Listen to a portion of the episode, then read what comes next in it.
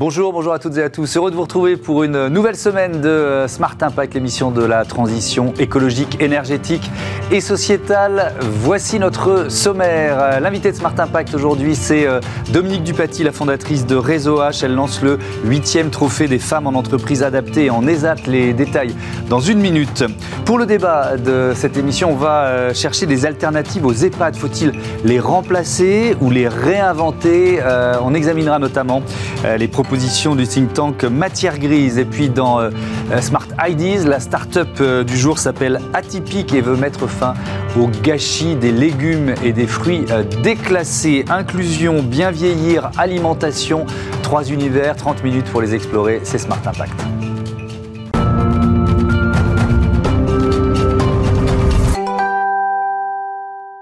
Bonjour Dominique Dupaty, bienvenue. Bonjour. Vous êtes donc la fondatrice du réseau H. Vous êtes également vice-présidente de la Confédération des petites et, moyennes entreprises chargées de, de l'inclusion. Euh, je commence par réseau H. Je vais vous faire un aveu, un aveu parce qu'en préparant l'émission, il y avait Andy Réseau, Réseau H. C'est quoi? Ce sont des C'est un cabinet de conseil? Expliquez-moi. Oui, tout à fait. C'est un cabinet conseil qui s'est réadapté en fonction euh, des besoins de nos clients.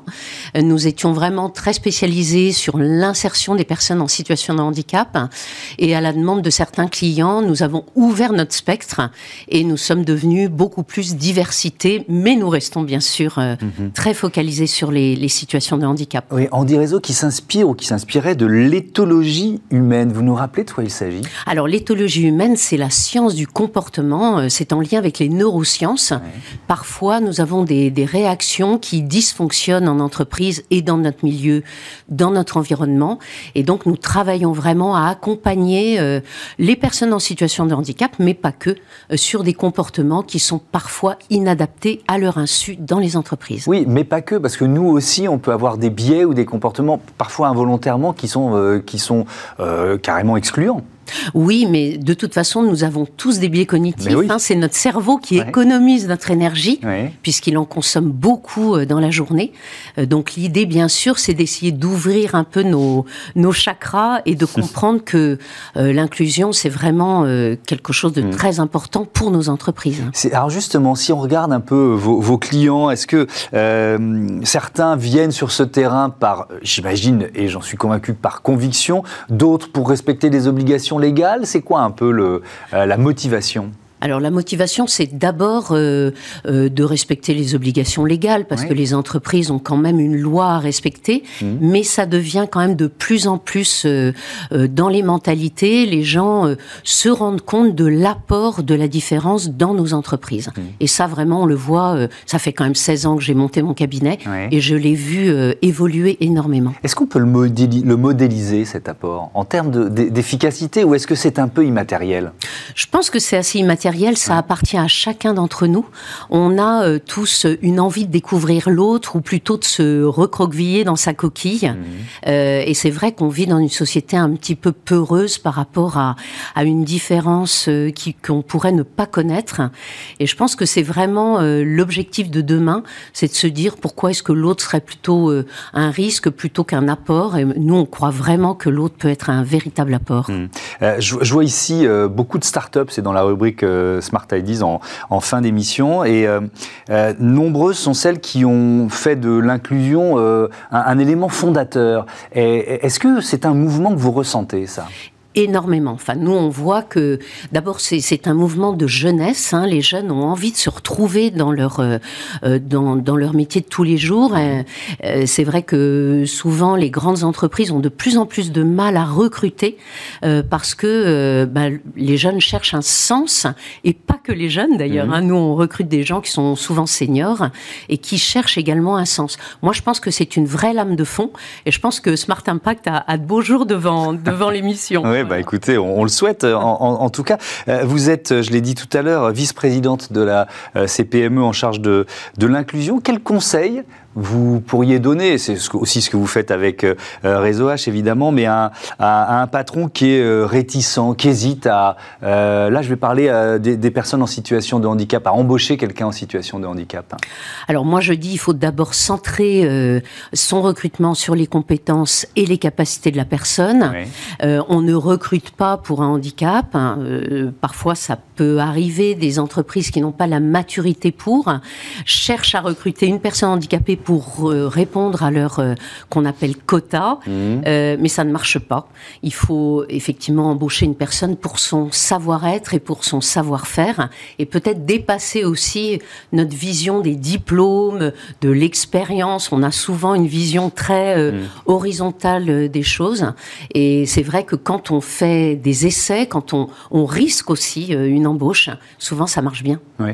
je discutais, j'ai dans mon voilà entourage proche une maman d'enfants autistes, et, je discutais sur euh, voilà la vie quotidienne, le poids que ça représente. Elle disait, il y a parfois une vision un peu angélique, ou alors des mamans qui, qui euh, veulent donner une vision merveilleuse, ça a changé ma vie, finalement ma vie est, plus belle, sauf que c'est aussi une vraie galère. Quoi. Et, je pense que c'est vrai aussi pour un chef d'entreprise, il faut, il faut peser et avoir en tête ce, que ça peut représenter. Quoi. C'est, c'est ni angélique ni, euh, ni dramatique. Quoi. Voilà, mais ça dépend toujours de la personne. C'est vrai que nos entreprises ont un véritable rôle euh, social. De plus en plus, d'ailleurs, on nous demande d'avoir un rôle social. Je pense que ça a quand même toujours été euh, après la Première Guerre mondiale, par exemple, on embauchait énormément de personnes, d'hommes qui revenaient euh, du combat, qui étaient dans les tranchées, et ça a permis de reconstruire la société. On l'oublie souvent. Mais euh, les gueules cassées. Et les gueules cassées, exactement. Mm. Euh, mais c'est vrai qu'on oublie beaucoup l'apport de la différence parce que ce sont des gens qui se sont battus, mm-hmm. qui ont dû justement trouver des trucs pour, pour, pour développer aussi des compétences. Et nous, on croit beaucoup à ce genre de modèle. Mm. en, en 2015, vous avez créé euh, avec Andy Réseau ce, trophée des femmes en entreprise adaptée en ESAT, euh, établissement et service d'aide par le travail. Euh, c'était quoi l'idée de départ? Qui vous souhaitiez récompenser? Alors, vous savez, euh, souvent la vie est faite de rencontres. Mhm. Et moi, ma vie a été faite d'abord de rencontres en tant qu'entrepreneur. Et en fait, un jour, je suis allée euh, sourcer une entreprise adaptée euh, en Picardie. Et j'ai rencontré vraiment au détour d'un couloir une femme qui m'a dit Vous vous appelez Andy Réseau, il n'y a jamais de réseau pour les femmes dans le secteur du travail protégé adapté. Et donc, ça m'a un peu travaillé. Mhm. Euh, et quand ça me travaille, donc j'essaye d'approfondir. Et je me suis dit, mais qu'est-ce que ça veut dire? Et je me suis rendu compte qu'elles étaient en minorité. Euh, qu'elles avaient euh, une formation initiale très inférieure à celle des, de leurs collègues dans les entreprises adaptées mhm. et les ESAT. Hein. Et je me suis dit, il faut faire quelque chose. Et donc, j'ai créé les trophées des femmes en EA et en ESAT. Mhm. D'accord. Euh, qui sont, euh, ça fait, je crois que c'est la huitième édition, euh, qui, est récompensé en fait? C'est quoi? C'est des actions? C'est des... Alors c'est une excellente question mmh. parce qu'on récompense pour des parcours exceptionnels. D'accord. Et moi ce que j'aime beaucoup, en fait, c'est c'est aussi une façon d'être. J'ai toujours été intéressée par des gens qui étaient souvent peu mis en avant, mais qui participait à une production très active. Et c'est vraiment l'objectif des trophées des femmes en E1 en ESAT, c'est d'être valorisées pour leur parcours et surtout pour leur rapport économique euh, à la vie des entreprises, puisque les entreprises adaptées, les ESAT, participent à la vie économique. Donc, L'intérêt, si vous voulez, pour ces femmes aussi, c'est d'être mises en avant, et c'est un moment extraordinaire pour elles, et pour nous. Moi, vraiment, je tiens à les remercier. Elles nous font vivre des choses fantastiques. Et puis, c'est vrai que pour nos partenaires et pour leurs clients qui les présentent, c'est une façon aussi de mettre en avant ce que j'appelle les compétences discrètes. L'édition, cette édition 2022, elle, va porter sur le thème des territoires. Pourquoi? Parce qu'on s'est rendu compte que pendant le Covid, les territoires ont été, euh, voilà, ont fait preuve d'une imagination mmh. extraordinaire. Et surtout, euh, les entreprises adaptées, les ESAT qu'on va mettre en avant, justement aussi parce qu'elles présentent ces femmes-là, euh, ont été extrêmement actives sur les territoires et elles sont très très euh, présentes sur tous les territoires. Il y en a énormément qui s'agitent auprès de leurs clients euh, partout en France. Et justement, je me suis dit, montrons ce que font aussi les ESAT et les EA mmh. et tous les territoires sur la France entière par rapport justement à ce thème emploi, insertion et inclusion, bien mmh. sûr. Et, vous allez euh, mettre l'accent sur euh, l'égalité femmes-hommes au travail avec le lancement d'une charte de l'ONU sur ce thème, c'est ça?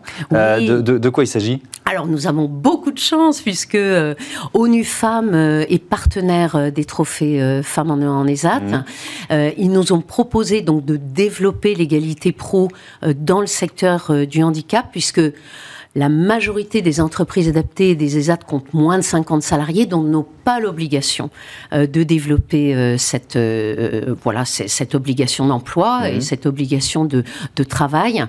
Et donc ONU Femmes nous a permis de faire signer la charte ONU Femmes, en tout cas trois points, à ces entreprises adaptées, ces ESAT, pour donner une impulsion sur l'égalité professionnelle dans le secteur. Et je n'oublie pas aussi la remise du trophée IFORCHI, c'est un prix d'ailleurs, mhm. qui va être remis à un homme exceptionnel pour avoir œuvré dans le secteur euh, pour l'égalité professionnelle. Merci beaucoup, merci Dominique du euh, À bientôt sur, euh, sur Bismart. On passe à notre débat tout de suite sur le bien vieillir. Peut-on trouver des alternatives aux EHPAD?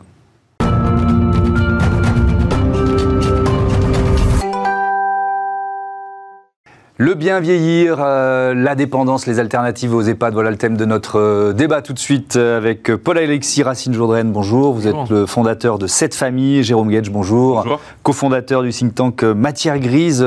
Un, mot pour commencer de ce scandale révélé par le livre Les Fossoyeurs. Beaucoup de spécialistes de la dépendance et du bien vieillir, j'en ai reçu ici ou dans d'autres émissions, disent ne pas avoir été surpris. Et vous, Jérôme Gage, comment vous avez réagi quand vous avez lu ou entendu Victor Castanel, journaliste non, j'ai été surpris, et abasourdi et euh, effrayé par euh, euh, l'ampleur de ce qui était décrit mmh. et le niveau de conséquences pour les résidents et aussi pour les salariés qui mmh. manifestement vivaient difficilement cette, cette situation. donc le livre, il a une vertu première, c'est qu'il met un énorme coup de projecteur sur euh, quelque chose qui est dans l'ordre du déni. Euh, mm. Voilà, la question de la dépendance, la question du grand âge, elle n'est pas le regarder à sa juste, à sa juste. Ça peut être un électrochoc parce que ça fait quand même des années que, ces questions-là et qu'on a un peu sentiment que euh, différents pouvoirs politiques sont un peu passés à côté de la grande réforme. Donc est-ce que ça peut être un électrochoc C'est terriblement cynique de dire ça, mais si la vertu de ce livre peut permettre, on est en campagne présidentielle, mm. que ce sujet remonte en, haut de la pile, là où il y a eu quand même une forme de procrastination depuis des années. Mm. Dans le dernier quinquennat, on avait dit qu'il faut faire une réforme grand âge, et au final, le président de la République l'avait promise, et au final, elle a été euh, euh, sacrifiée sur l'autel mm. d'autres réformes et de la crise et de la crise Covid. Donc, si ça peut permettre juste à ce que les candidats à l'élection présidentielle disent la transition démographique, euh, cette révolution de la longévité, c'est aussi important que la transition énergétique ou mm. climatique. Voilà, si on devait faire une comparaison, c'est don't look up. Voilà, il faut regarder les yeux dans les yeux mm. le fait que euh, on peut pas passer à côté de ça parce que sinon et, c'est un peu solennel ce que je dis, on aura une crise du vieillissement. C'est-à-dire on aura on connaît la massification dans les années à venir mmh. euh, du nombre de personnes âgées. Et oui, la, démographie ne ment pas. La démographie, là, elle est tonitruante. Et donc, si on, regarde ailleurs, à un moment, ça va nous péter à la figure. Mmh. C'est-à-dire des EHPAD qui n'auront pas euh, assez de moyens pour fonctionner, des acteurs du domicile qui seront euh, fragilisés, des villes entières dans lesquelles on ne recrutera pas de personnel. En termes d'aménagement du territoire, c'est désastreux. Des acteurs associatifs, des entreprises qui essayent de porter des nouvelles solutions, mais pour l'instant qui se heurtent à une forme de, de, rigidité euh, administrative et d'absence de soutien euh, à cette innovation. Donc, euh, donc voilà, si ça, ça peut permettre, ah bah, au moins ça aurait fait mm. œuvre utile. Après, il y a la question de savoir comment on renforce, on va en parler. Oui, on va en parler tout de suite. Des EHPAD. Un, chiffre, étude IFOP de 2019, 85% des personnes âgées souhaitent vieillir chez elles. C'est pas surprenant ce, ce, chiffre, Paul-Alexis Racine-Jourdain. Cette famille, c'est une entreprise sociale et solidaire créée en 2018. Est-ce que vous rentrez dans cette euh, problématique-là. Quelle solution vous proposez en fait? Nous, on se veut euh, les militants du bien vieillir et mm. surtout du vieillir chez soi. C'est-à-dire que le chez soi, le nouveau chez soi, c'est pas forcément le lieu où on a toujours vécu, mais mm. c'est l'endroit où on a toujours vécu. Le bassin de vie où on a toujours vécu, là où on a nos relations, nos familles, nos amis. Euh, et, ce qu'on ce qu'on souhaite chez cette famille, c'est défendre ces solutions à petite échelle, mm. c'est-à-dire dans les territoires, mais aussi des solutions de petite échelle. C'est-à-dire que chez cette famille, vous avez des solutions où vous êtes par 3 ou par 8 maximum dans des habitations qui sont adaptées, accompagnées, H24 et 7 sur 7. Et notre objectif, c'est de remettre l'humain au centre du modèle mmh. et non pas les contingences ou les contraintes économique. Moi, je ne suis ni surpris euh, par cette révélation qui a effectivement dans ce livre Les Fossoyeurs, euh, mais je suis plutôt atterré euh, par la surprise des gens. Il y a une démission généralisée et une hypocrisie généralisée dans notre Mmh. société. Il faut avoir le courage de regarder les choses en face et surtout le courage de se remettre face à cette problématique du vieillissement et de dire mettons les moyens, Mmh. investissons et laissons, libérons les énergies, comme euh, voilà, je représente moi aussi les, les entreprises de l'économie sociale et solidaire, les entreprises à mission. Mhm. Remettons l'humain au centre de notre modèle et non pas des contingences et des Alors, contraintes économiques. Euh, ça, c'est pour le grand principe. Très bien. Sur, sur le, le concret des solutions que vous proposez, euh, si, si je suis caricatural, ce sont des mini-EHPAD Alors, c'est c'est beaucoup plus que ça. Ouais.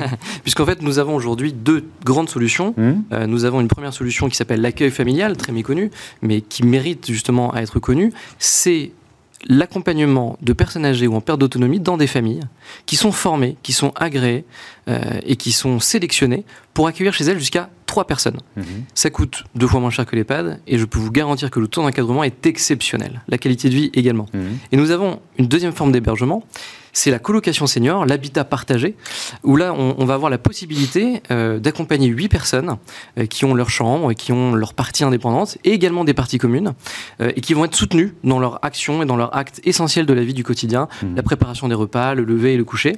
Euh, et et l'intelligence, en tout cas, qu'on essaye de mettre euh, dans ces dispositifs, c'est la notion de territoire et de petite échelle. Puisque quand euh, vous faites des établissements, vous avez des établissements qui font 80-100 places. Donc on s'adresse à des zones tendues. Oui, et qui sont toujours à l'extérieur, enfin le plus souvent à l'extérieur des villes. parce qu'il y a des problématiques de foncier, Bien sûr. etc. On cherche, nous, à retrouver un modèle économique viable, à petite échelle. Mhm. Et donc, ce qu'on peut faire dans des villes ou dans des villages de 500, 1000, 1500, 2000, 5000 habitants, on ne peut pas forcément le faire avec une grosse usine, Bien compris. mais on peut le faire avec Mhm. des petites unités. Ouais. Euh, Jérôme Gage, avec euh, le, le think tank Matière Grise, vous formulez des, des propositions pour euh, changer de modèle. C'est quoi? C'est réinventer ou inventer les pattes du futur? C'est ça Ouais, l'ambition? faire, faire le lien avec ce qui vient d'être dit, Ouais. la priorité des gens, c'est de vieillir chez eux. Ouais. Donc pour vieillir chez eux, il faut donner des moyens au soutien à domicile. Donc il y a le chez-soi historique, Mhm. euh, donc c'est des enjeux d'adaptation du logement. On n'adapte pas assez les logements dans notre pays. Et puis il y a ce que j'appelle moi ces nouvelles formes de chez-soi, euh, dont celles que, qui viennent d'être présentées, l'accueil familial, Mhm. les pensions de famille, les colocations, toutes les formes d'habitat inclusif, d'habitat regroupé, tout ça c'est pas du tout assez développé dans le pays. Il faut diversifier. Donc le, le, le, le domicile sous ces nouvelles formes. Mais il faut être honnête. Il y, aura des situations, et il y aura toujours des situations pour lesquelles on aura besoin d'établissements spécialisés Mhm. quand le niveau de dépendance ne permet plus Ouais. de rester dans une colocation, ne permet plus de rester euh, à domicile. Et puis c'est un réseau euh, important, donc euh, Voilà. vous dites on ne peut pas tout balayer, il faut, le, pas- faut la- on faut peut- le- le d'abord- faire évoluer. D'abord, je le dis, il y a 7200 EHPAD, Oui. et nonobstant les difficultés qui peuvent surgir ici Mm. ou là, c'est quand même 400 000 professionnels du secteur médico-social, du soin, de l'accompagnement, de la gériatrie. L'avantage, c'est un maillage territorial très fort. Euh, 75% des plus de 75 Mm. ans vivent à moins de 5 km d'un EHPAD. Donc l'EHPAD, il, il va continuer à être nécessaire. Mhm. Euh, Mais comment la- on le fait à la double condition. Ouais. Voilà, à la double condition. Un, qu'il apprenne à travailler avec les acteurs du domicile. C'est-à-dire qu'il y ait une relation, ce soit pas un truc bunkerisé. Deux, bien évidemment, et le scandale Orpea l'a révélé, mais aussi les difficultés dans d'autres EHPAD, que la société donne des moyens de fonctionnement à ces EHPAD qu'elle ne donne pas aujourd'hui. C'est-à-dire que tout ce qu'on dit sur il n'y a pas assez euh, euh, d'aides-soignantes dans les EHPAD, je vous prends qu'un seul exemple. La nuit, dans un EHPAD, les gens pensent qu'il y a une présence médicale. Bah non, il n'y a que 15% des EHPAD dans lesquels il y a une infirmière. Et donc, quand il y a un pépin, on appelle euh, le SAMU, les pompiers, on va hospitaliser. Et C'est pas normal. Le niveau de dépendance et de maladie des résidents des EHPAD aujourd'hui justifie qu'il y ait une présence médicale plus importante. Donc la deuxième condition, c'est un renforcement de la présence euh, humaine. Et, euh, euh, les ratios d'encadrement, j'aime pas le terme, mais en France sont 30 à 40% inférieurs à la moyenne de nos voisins européens. Il y a Donc ça, en moyenne, c'est- ça c'est des moyens humains. Oui, Voilà. mais ça c'est l'État qui doit mettre Ça, c'est l'État. En gros, c'est ça dépend de l'État. c'est- le fait que nous, collectivement, Hmm. puisque le personnel soignant est financé par la sécurité sociale, à un moment, on prenne la décision de donner des moyens. Vous allez comprendre avec un exemple. Hmm. Si en France, aujourd'hui, il y avait euh, dans les collèges, dans les écoles primaires, le prof qui fait classe devant 50 enfants, tout le monde hurlerait. Tout le monde manifesterait devant le ministère euh, euh, de l'Éducation nationale. Aujourd'hui, c'est ce qui se passe dans les EHPAD. On a collectivement accepté que le nombre de personnels soignants qu'on met au contact de nos résidents mhm. soit, soit insuffisant. Puis la troisième condition pour les EHPAD, c'est qu'on change radicalement, euh, y compris son modèle architectural. Aujourd'hui, le modèle architectural, son fonctionnement, son organisation sont la conséquence des moyens qui lui sont alloués. Mhm. Donc, on a des établissements dont les longs couloir, euh, l'uniformité, euh, une forme de standardisation. Il faut réintroduire une forme d'individualisation.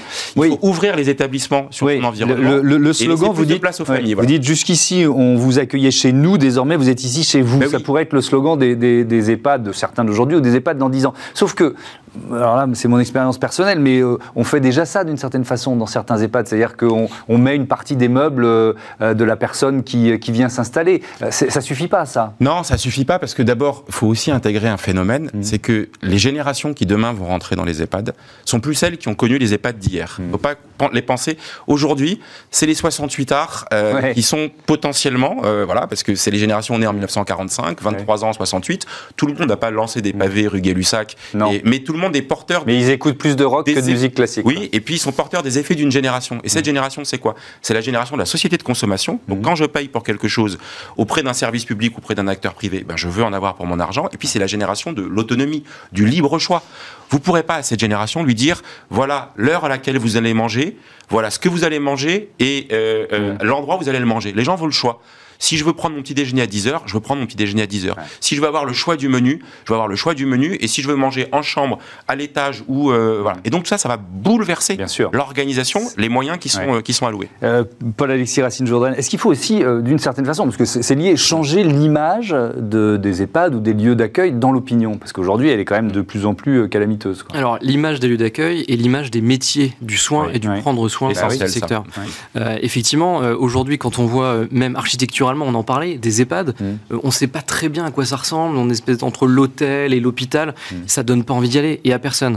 Euh, moi, je ne crois pas que quand on, a, euh, quand on accueille 100 personnes, on peut, on peut individualiser la prise en charge. Ça n'est pas possible, c'est un mensonge, mmh. c'est un leurre quand on fait des petites maisons qui sont adaptées, on a l'impression, vous parliez du chez vous, on arrive à la maison on arrive chez soi. Le fait qu'il y ait un garage, qu'il y ait un grand salon, qu'il y ait une cuisine qui soit ouverte, tout ça c'est important et essentiel. Mais je reviens sur les, effectivement les salariés, les collaborateurs, parce que euh, c'est un métier difficile, ce sont des métiers difficiles, pas très bien payés, donc c'est quoi les leviers pour euh, les rendre attractifs ces métiers? Alors il y a déjà une notion qui est organisationnelle. Mmh. On ne sait pas organiser aujourd'hui la prise en charge d'un point de vue managérial. C'est très difficile dans les services d'aide à domicile de pouvoir organiser des tournées par exemple, puisque vous allez avoir des personnes qui vont être malades, qui vont aller être à l'hôpital, on va devoir les remplacer.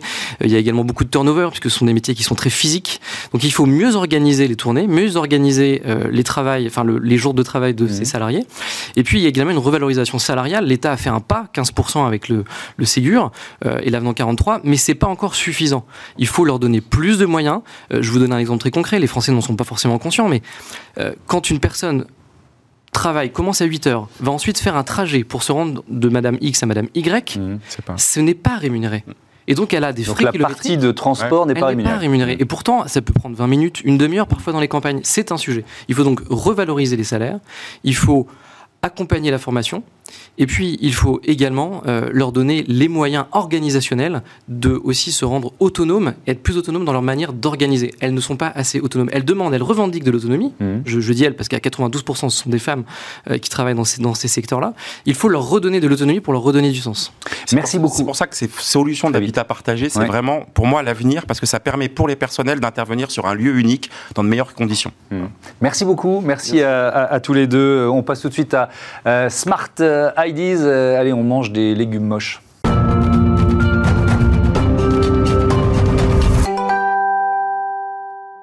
Smart Ideas avec euh, Thibaut Kibler, bonjour. Vous êtes le cofondateur euh, d'Atypique, créé avec Simon Charmette il y a, il y a quoi, un peu moins d'un an.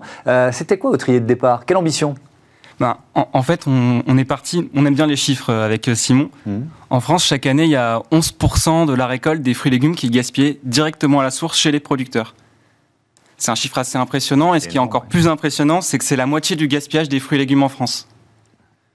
On peut imaginer que c'est bien sûr euh, un problème environnemental, mais en fait, au-delà de ça, un produit qui n'est pas vendu, c'est une perte pour l'agriculteur. Bien sûr, oui. Et donc, nous, notre ambition avec Simon, c'est de se dire comment on pouvait revaloriser intelligemment ces produits qu'on appelle déclassés. On ne dit pas des fruits et légumes moches. Hein. Je prends l'exemple d'une carotte, bon, elle n'a rien de spécial à part qu'elle est fendue.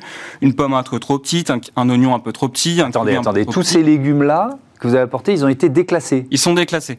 Donc ça veut dire que ils sont en dehors des normes usuelles d'achat.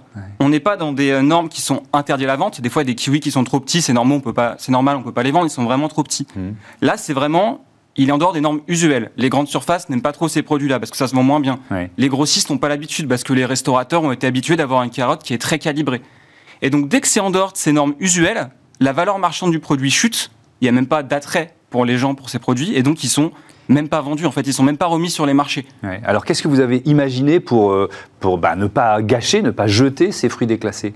Eh ben en fait, euh, on est parti euh, du fonctionnement actuel, en tout cas euh, dans, le monde, du, monde agricole, euh, les, euh, les grossistes vendent des fruits et légumes actuellement. Donc on s'est dit, ça c'est le, fonctionnement qui existe. Comment on peut repartir de ce fonctionnement qui existe déjà et l'adapter?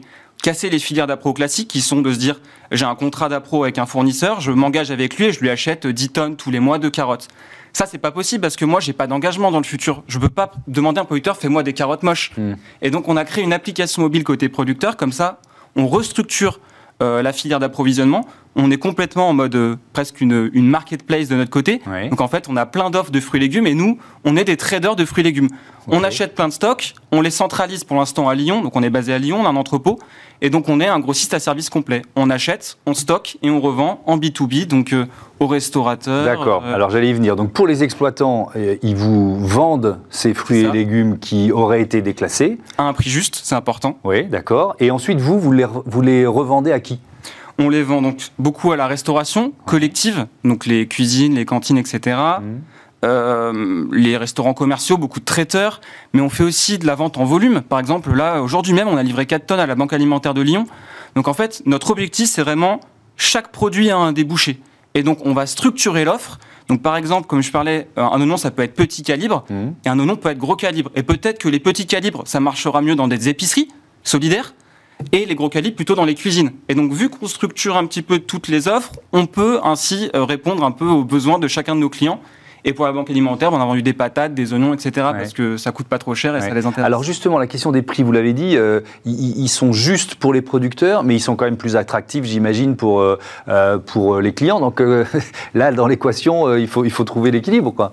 Bah, en fait, nous, on est parti de ce, ce, ce constat et c'était ultra simple. Notre projet, c'est des produits n'arrivent pas à être vendus, donc on les achète à un bon prix, mhm. moins cher. Oui, c'est quand même moins cher que des produits non déclassés, d'accord. La personne en début de chaîne gagne sa vie. Nous, on crée une boîte, on gagne notre vie, et nos clients gagnent mieux leur vie parce qu'ils achètent des produits moins chers. On permet en plus de euh, passer un, on va dire une étape. Mhm. Par exemple, euh, moi j'ai des, des clients qui voulaient prendre des produits français, ils prenaient de l'espagnol bio, ben, ils passent au français bio. Donc en plus, on recentralise sur du français. Tous nos produits sont 100% français. Et mmh. quand on peut, bien sûr, on fait du local. C'est donc une toute jeune entreprise. Hein. Vous n'avez même pas euh, fêté votre première année d'existence. 70 tonnes sauvées l'an dernier. Quel, objectif pour 2022 ben, Au minimum 600 tonnes, peut-être même 1000 tonnes. En tout cas, on voit qu'il y a une forte traction côté client. On a un peu rodé le business à Lyon. On se lance à Paris cette année. Même, on a fait les premiers tests en PACA. Donc, vous allez ouvrir des entrepôts dans ces régions également Pour l'instant, on fait des tests depuis Lyon. Mhm. Et après, ben, quand il y aura assez de volume, on pourra ouvrir les entrepôts euh, dans les métropoles. On a vraiment une ambition nationale parce que euh, notre business model, en fait, c'est d'en faire des tonnes, donc de vendre de plus de fruits et légumes pour en sauver ben, le plus possible. Merci beaucoup euh, Thibaut Kibler, bon vent à, vos euh, fruits et légumes atypiques. Voilà, c'est la fin de cette émission. Merci à toutes et à tous de votre fidélité. je vous donne rendez-vous demain pour un nouveau numéro de Smart Impact sur la chaîne des audacieuses et des audacieux. Salut